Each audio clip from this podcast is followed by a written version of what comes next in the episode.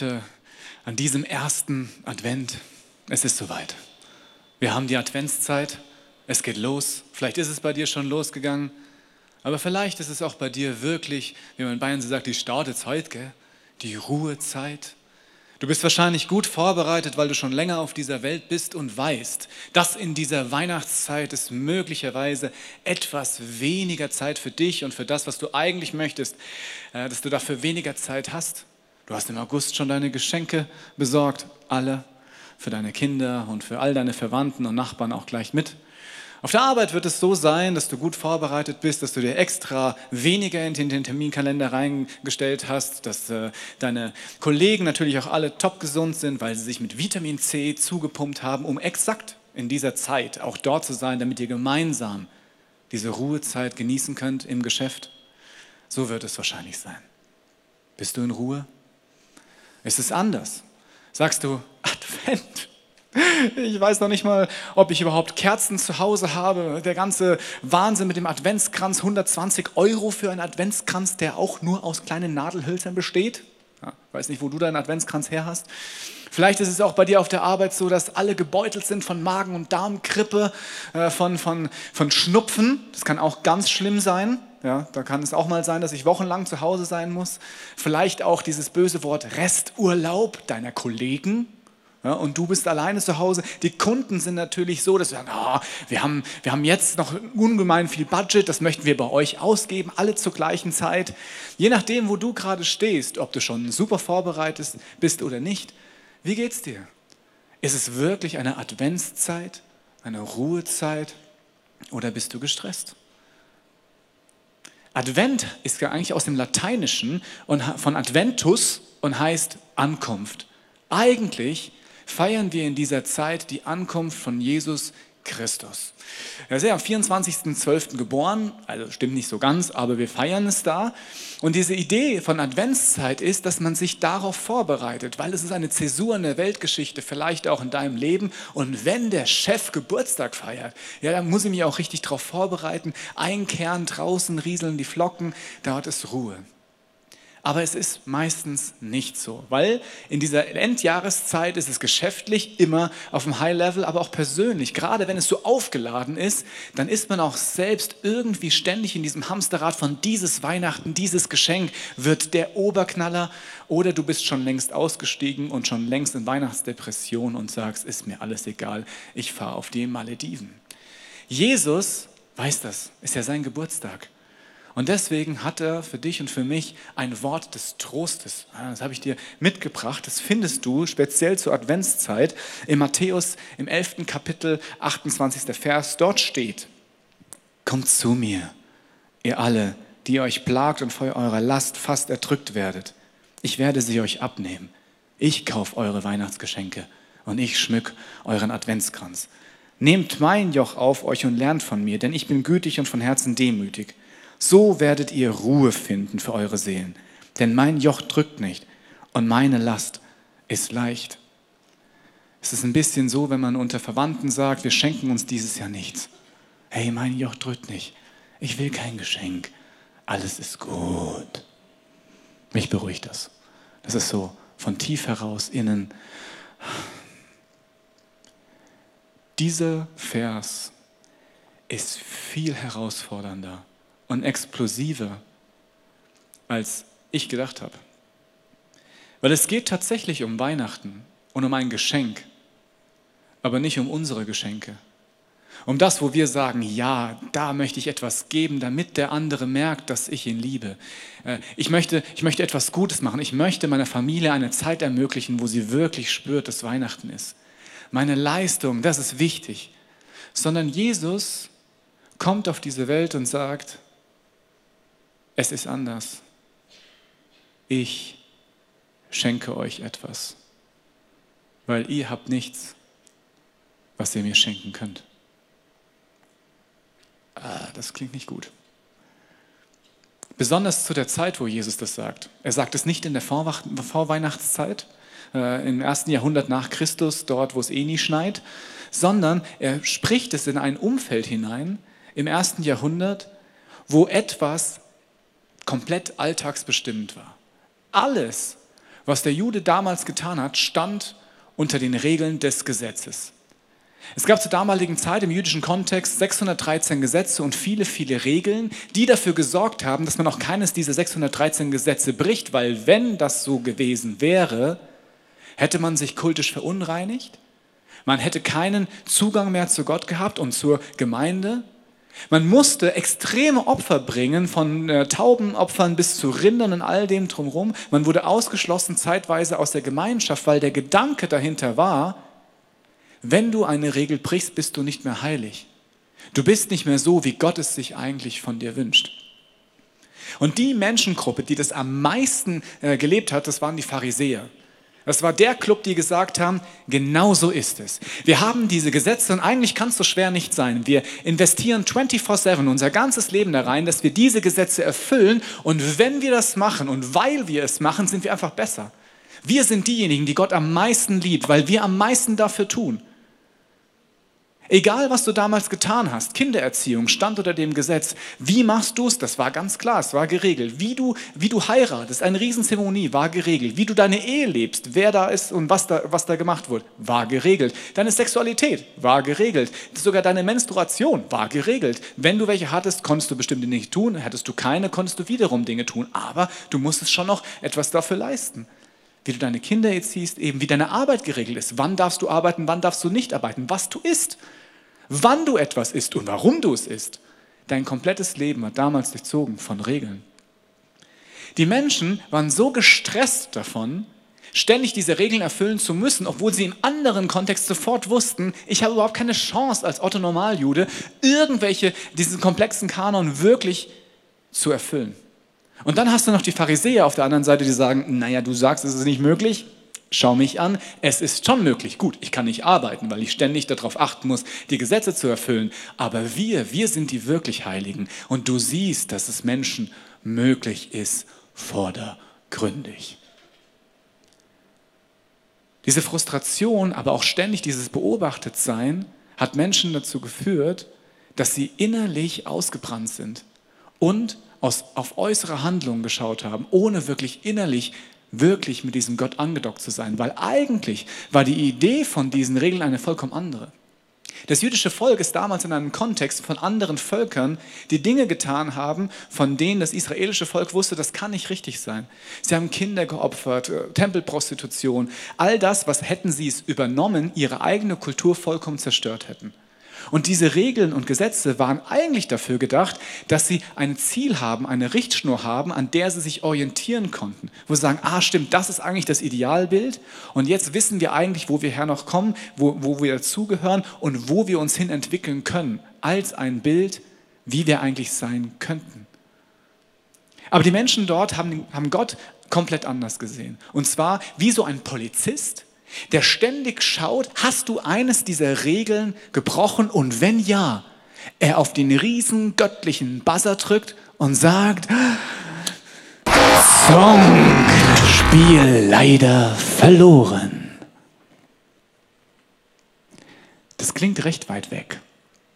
Klar, die im ersten Jahrhundert, die waren ein bisschen gaga hey, das machen wir heute nicht mehr mit diesen ganzen Reinheitsvorschriften und kein Mensch hat ein Rind zu Hause, was er schlachten kann, äh, wenn er irgendetwas falsch gemacht hat. Aber könnte es sein, dass das nichts mit einer Kultur zu tun hat, sondern mit uns Menschen?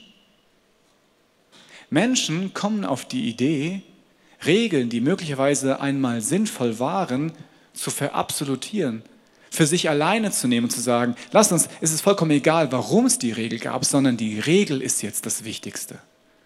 Und du und ich leben in gesellschaftlichen Kontexten und vollkommen egal, wo du herkommst, wir leben gemeinsam in einer Gesellschaft. Wir, die wir in einer Kirche sind, teilen sogar wahrscheinlich eine ähnliche Religion.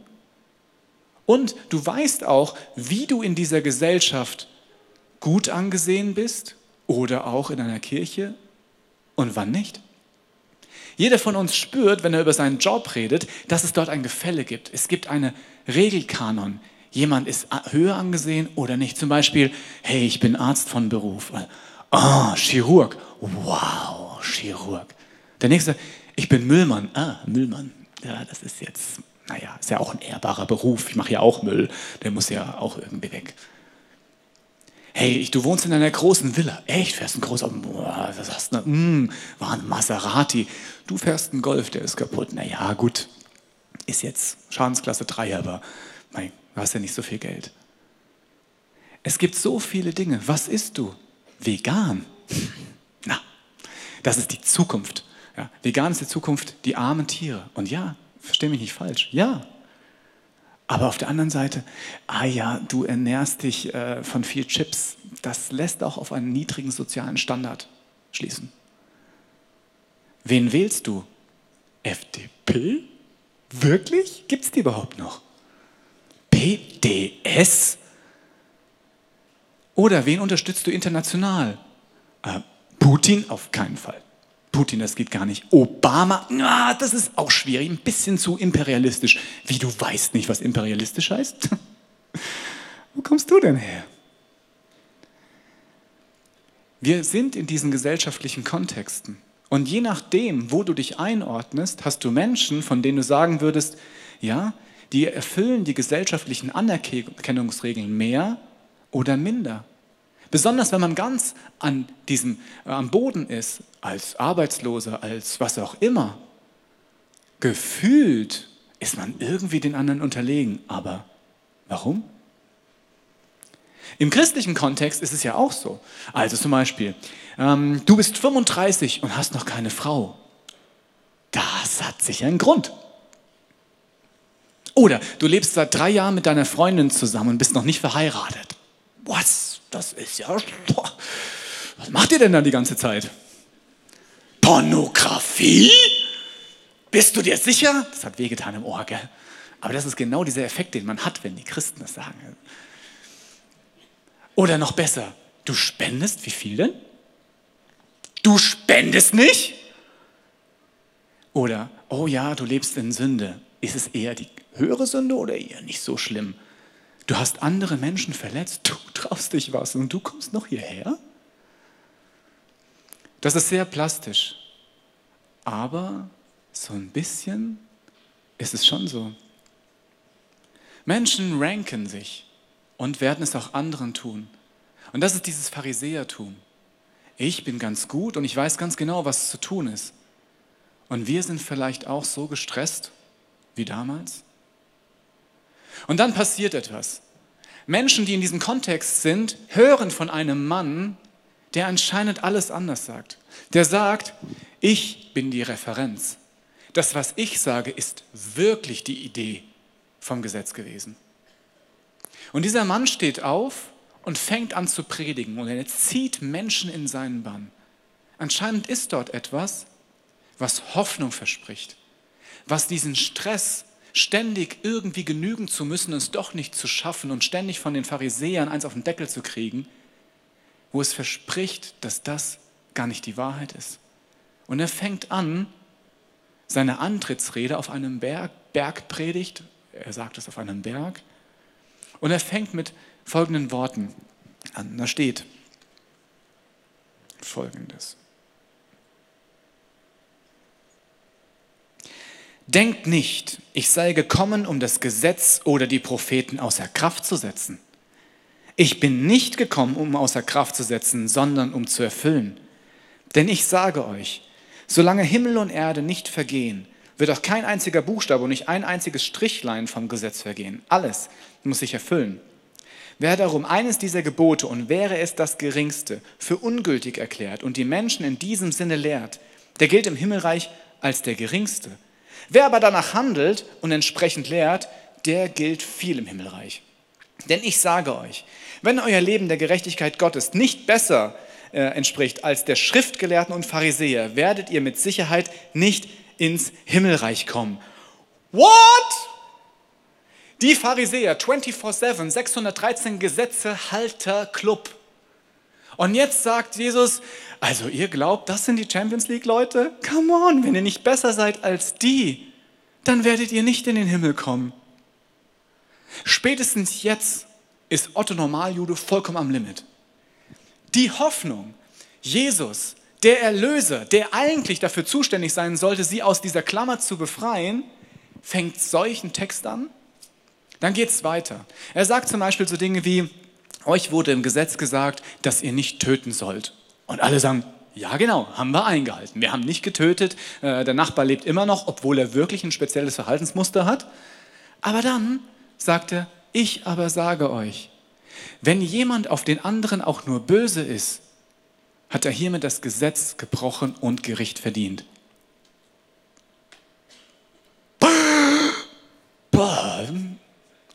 Geht weiter, Ehebruch. Und dann sagt Mann zu Frau, Frau, kein Problem, da bin ich wirklich drin. Also wirklich, ich habe die Ehe nicht gebrochen, kannst dich entspannen. Dann sagt er, oh, ich wurde gesagt, dass ihr die Ehe nicht brechen sollt. Also, yep, richtig, habe ich nicht gemacht. Ich aber sage euch, wenn ihr auch nur in Gedanken eine Frau begierlich anschaut, so heißt es, habt ihr mit ihr schon die Ehe gebrochen, ist es wie, als hättet ihr mit geschlafen. Also, das ist, also meine Pornosammlung ist jetzt nicht mehr da, ein Playboy habe ich auch seit drei Monaten abgegeben, aber das, du meinst, das ist noch viel krasser, als einfach nur es nicht zu tun, selbst das dran denken? Dann sagt er, hey, euch wurde gesagt, ihr sollt den Nächsten lieben. Also, ja, genau, ich sage euch, ihr sollt eure Feinde lieben. What?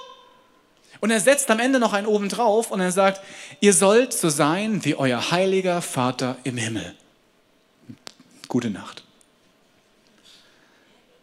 Alle, die das hören, vollkommen gestresst unter diesem Gesetz und selbst die Pharisäer, steht der Kinnlade offen, der Sabbat raus, alles ist im Arsch. Das bedeutet für sie, die können so viel Ochsen opfern, wie sie nur wollen, sie werden nicht zu Gott kommen können. Die ganze Arbeit als Pharisäer, vollkommen umsonst, Tag und Nacht und als Otto Normaljude gar keine Chance. Das ist die depressivste Predigt ever. Jesus sagt mit ihr, ihr seid raus, ich kann nichts mehr für euch tun, oder? Warum macht er das? Hat er einen schlechten Tag? Ist es irgendwie so, dass er wenig gegessen hat, gefastet hat und deswegen schlecht drauf ist? Das kennt ja jeder. Aber in der Predigt echt blöd. Der Punkt ist ein vollkommen anderer. Jeder, der so da steht, selbst die, die glauben, sie wären in der In-Group, spüren an dem Punkt, ich kann es nicht erreichen. Ich schaffe es nicht. Das gibt keiner gern zu. Wir alle sind trainiert, unser Ansehen zu erarbeiten. Wie auch immer.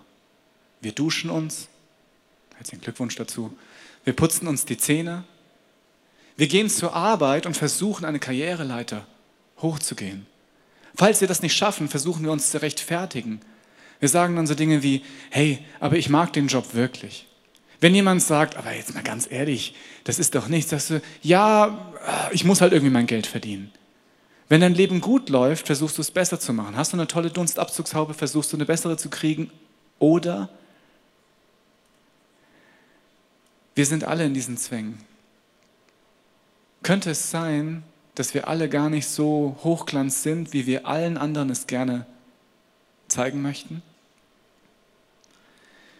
Jesus nennt das Heuchelei. Heuchelei ist ein wirklich im Deutschen sehr, sehr starker Begriff. Jetzt würde immer zeigen, wenn man das sagt, sagen, hey, du machst das absichtlich und bösartig. Du willst eigentlich, du sagst etwas, das dich besser darstellen lässt, aber in Wirklichkeit ist es nicht so.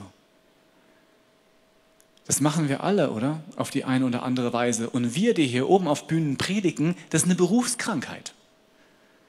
Wir sagen viel und deswegen kommen wir auch häufig in die Situation, wo wir Dinge sagen, aber sie gar nicht im Leben immer so 100% umsetzen. Ich kann mich an eine Predigt erinnern über die Frucht des Geistes.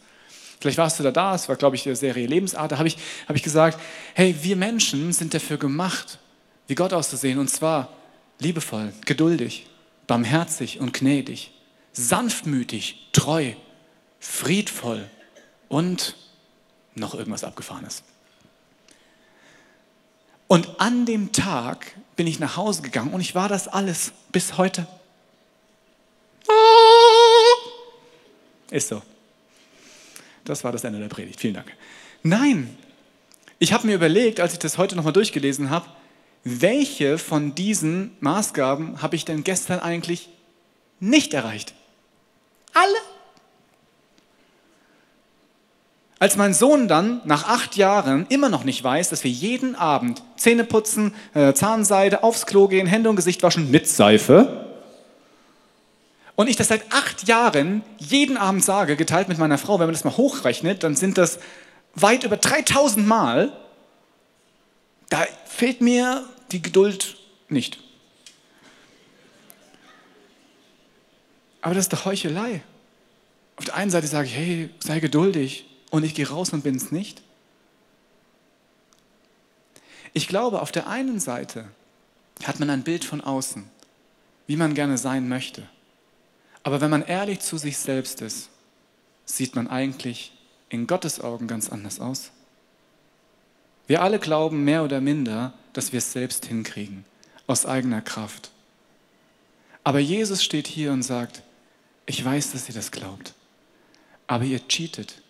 Ihr umgeht das Gesetz, ihr versucht so weit zu gehen, bis ihr gerade nicht sündigt. Und im Versuch dessen merkt man, ihr verkrampft euch. Ihr denkt, ihr könntet aus eigener Kraft es schaffen, aber schaut euch die Pharisäer an, selbst die sind vollkommen an der Idee Gottes vorbei. Aus geistlicher Sicht sehen wir krank aus, alt und verzweifelt. Ich habe euch mal ein paar Bilder mitgebracht. Gott sieht mich so. Das glaubt ihr nicht?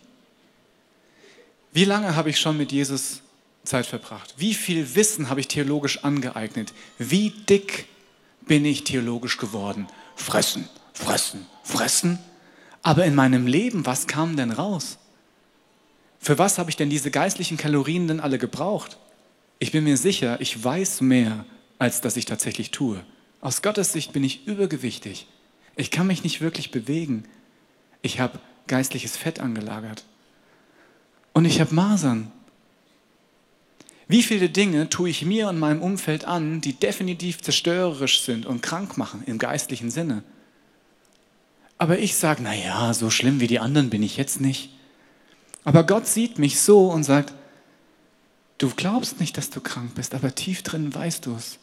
Du brauchst einen Arzt, weil ansonsten zerstörst du immer weiter dich selbst und dein Umfeld. Oder das andere Bild. Im Versuch, ständig diese Gebote zu halten, als guter Christ ständig leisten zu wollen, Vorbild zu sein, all das, bin ich müde. Müde, ständig es zu versuchen und doch zu spüren, ich schaff's nicht. Krank zu sein, aber vorzugeben, gesund zu sein. Kennst du das auch? Es leid zu sein, ständig irgendwie einem Idealbild entsprechen zu müssen, diese Kraft, die du brauchst, um ein Leben zu leben, wie du denkst, dass es richtig ist, und zu spüren, dass du scheiterst? Gott ist eben nicht dieser Polizist, der sagt, wenn du etwas falsch machst, werde ich dich dafür zur Rechenschaft ziehen, sondern hier kommt Jesus ins Spiel. Als allererstes sagt er, schaut euch an, das ist ein Spiegel. Ihr seid verkrampft. Ihr versucht, die Gesetze für sich selbst zu nehmen und zu halten, aber innerlich seid ihr krank. Aber ich bin euer Arzt. Durch mich und durch das, was ich für euch als Geschenk habe, könnt ihr von innen heraus gesund werden. Es gibt dazu unzählige Stellen, weil die ganze Bibel darauf hinläuft, dass Gott das zentrale Geschenk für dich und mich hat. Was ist wirklich wichtig? Das Geschenk durch Jesus. Durch diese Person, die gezeigt hat, wer Gott wirklich ist. Da gibt es eine Stelle, die findest du im ersten Johannesbrief, viertes Kapitel. Und Gottes Liebe zu uns ist daran sichtbar geworden, dass Gott seinen einzigen Sohn in die Welt gesandt hat, um uns durch ihn das Leben zu geben. Das ist das Fundament der Liebe. Nicht, dass wir Gott geliebt haben, sondern dass er uns geliebt und seinen Sohn als Sühneopfer für unsere Sünden zu uns gesandt hat. Gott sagt, es ist edel, was du versuchst, aus Leistung mir nahe zu kommen. Aber ich bin heilig es gibt eine einzige Möglichkeit, wie wir das tun können. du musst verstehen, wer ich bin, wer Gott also ist und wer du bist. Und dann musst du entscheiden, ob du weiter heucheln willst, ob du sagst, ich brauche dich nicht, oder ob du ehrlich zu dir selbst wirst und sagst, stimmt, ich brauche ein Geschenk. Dieses Geschenk findest du unter anderem in tausend Bibelstellen, aber auch hier Römer 8, 31. Was können wir jetzt noch sagen, nachdem wir das alles so vor Augen gehalten haben? Gott ist für uns. Wer kann uns da noch etwas anhaben? Er hat ja nicht einmal seinen eigenen Sohn verschont, sondern hat ihn für uns alle hergegeben. Wird uns dann zusammen mit seinem Sohn nicht auch alles andere geschenkt werden? Was ist dieses Geschenk?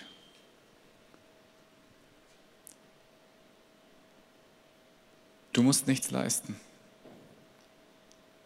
Du musst nichts haben. Und du musst nichts tun. Sondern das Einzige, was du musst, ist dir die Wahrheit anschauen. Was wäre, wenn die ganze Idee von Jesus und Gott nicht darauf ausgelegt ist, dass du etwas tust, damit du etwas bist, sondern dass du jemand bist und aufgrund deiner Identität du etwas tust. Es kommt nicht darauf an, dass du rackerst und machst und allen Glauben machst, dass du der Chief Master Pro bist, dass du eine Top-Karriere hast, 15 Autos, der Germany's Next Top-Christ bist und was auch immer vorbildlich du Flüchtlingen hilfst, spendest, all das, um Gott näher zu sein, sondern dass du jemand bist, der von tief heraus in einer Freiheit leben darf, voller Liebe und aus dieser Liebe heraus du etwas tust, Menschen hilfst, die deine Hilfe brauchen Zeit investierst, liebevoll bist, gnädig, treu und so weiter. Aber das heißt, du müsstest tief in deinem Herzen begreifen, dass du etwas brauchst, um das zu bekommen. Es gibt zwei Stories, die mir das für mein Leben lang gezeigt haben. Dass du ein Geschenk brauchst, jemand, der dir sagt, wer du bist, damit du erkennst, was du getan hast und spürst, dass du nicht genügst, damit dir jemand sagen kann, lass uns neu beginnen. Ich war bis vor einem Jahr Lehrer und äh, ich hatte eine Klasse gehabt, neunte Klasse, und ich hatte einen Schüler dort drin, der ist Amir, und der hatte in Mathe durchweg eine 6 gehabt. Das war ziemlich eindeutig, das heißt, man schreibt Proben und im Unterricht vollkommene Nulllinie. Und äh, eines Morgens verbringe ich Zeit äh, mit Gott und er sagt, Amir. Ich so, ja, kenne ich. So, ja, er ist mathematisch hochbegabt. Ich so, nein, das ist er nicht. Ich habe Beweise. Die letzten fünf Proben, ja, das ist ein Brot, kann es auch. Okay. Dann sagt Gott, Basti, ganz ehrlich, wem glaubst du mehr? Dir selbst oder mir? Ich so, natürlich dir, das ist ja überhaupt keine Frage. Dann halt den Mund und geh in deine Klasse und sag ihm, dass er mathematisch hochbegabt ist. Also, du musst es ja wissen. Also, ich gehe am nächsten Tag in die Schule, gehe zu Amir und sage, Amir, äh, kann ich mit dir reden? Also, ja, was ist denn? Es geht um deine Mathe. Äh, Mathe. Also, ja, ja, ich weiß schon. Ich sage, nee, nee, Moment. Kennst du dieses Phänomen, dass hochbegabte äh, Jugendliche und Kinder in der Schule sehr, sehr schlechte Noten schreiben, aufgrund dessen, weil sie gelangweilt sind? Nee, kennt er nicht. Du bist hochbegabt. Du bist mathematisch auf einem Level, da sind wir hier alle nicht. Und er guckt mich an und sagt, ehrlich? Abgefahren. Und dann sage ich, und deswegen darfst du einfach anfangen, deine Angst wegzulassen. Ich glaube an dich und ich weiß, wer du bist. So, und dann ging es los. Ein halbes Jahr später hat er sich von einer 6 auf eine 1 vorgearbeitet. Er hat den besten Matheabschluss gehabt von der Schule? Einfach nur, weil jemand, und in dem Fall Gott und nicht ich, ihm gesagt hat, wer er ist, was seine DNA ist. Und diese Kraft und dieser Glaube von einem Lehrer, geführt durch Gott, ändert die ganze Karriere, die er neun verdammte Jahre in der Schule hatte als Versager. Diese ganze Leistung, die er bringen musste, alle Regeln, alle Gesetze, die er erfüllen musste, haben ihn so erdrückt, dass er Angst hatte und Angst hatte und von sich selbst ein Bild hatte, was nicht stimmt. Und jetzt fängt dieser Junge an, Hoffnung zu entwickeln und zu spüren, dass es geht. Und er verändert sich. Das nennt man Glaube. Jemand glaubt an etwas, was man nicht sehen kann, aber er weiß, dass es möglich sein könnte. Und Liebe, die durch Glaube gestützt ist, versetzt Berge und zeigt die Wahrheit. Jesus macht dieses Angebot. Er steht dort am Kreuz und sagt, ihr tut mir alles an, oder? Ihr lasst mich hier verrecken, aber hört meine Message. Egal wie christlich du bist oder nicht, ich liebe dich weil du gehörst zu meiner Familie. Du bist Erbe dieses Gottes, der voller Liebe ist. Du hast seine DNA, du trägst seinen Siegelring. Du darfst darauf zurückgreifen, so bist du designt. Aber du tust Dinge, die dich zerstören und andere zerstören. Und dafür muss jemand zahlen. Aber weil ich dich so sehr liebe und ich weiß, dass du dich vollkommen verändern kannst, wenn jemand aufsteht und dir sagt, wer du wirklich bist und an dich glaubt, hänge ich hier, um dir zu sagen, was die Wahrheit ist.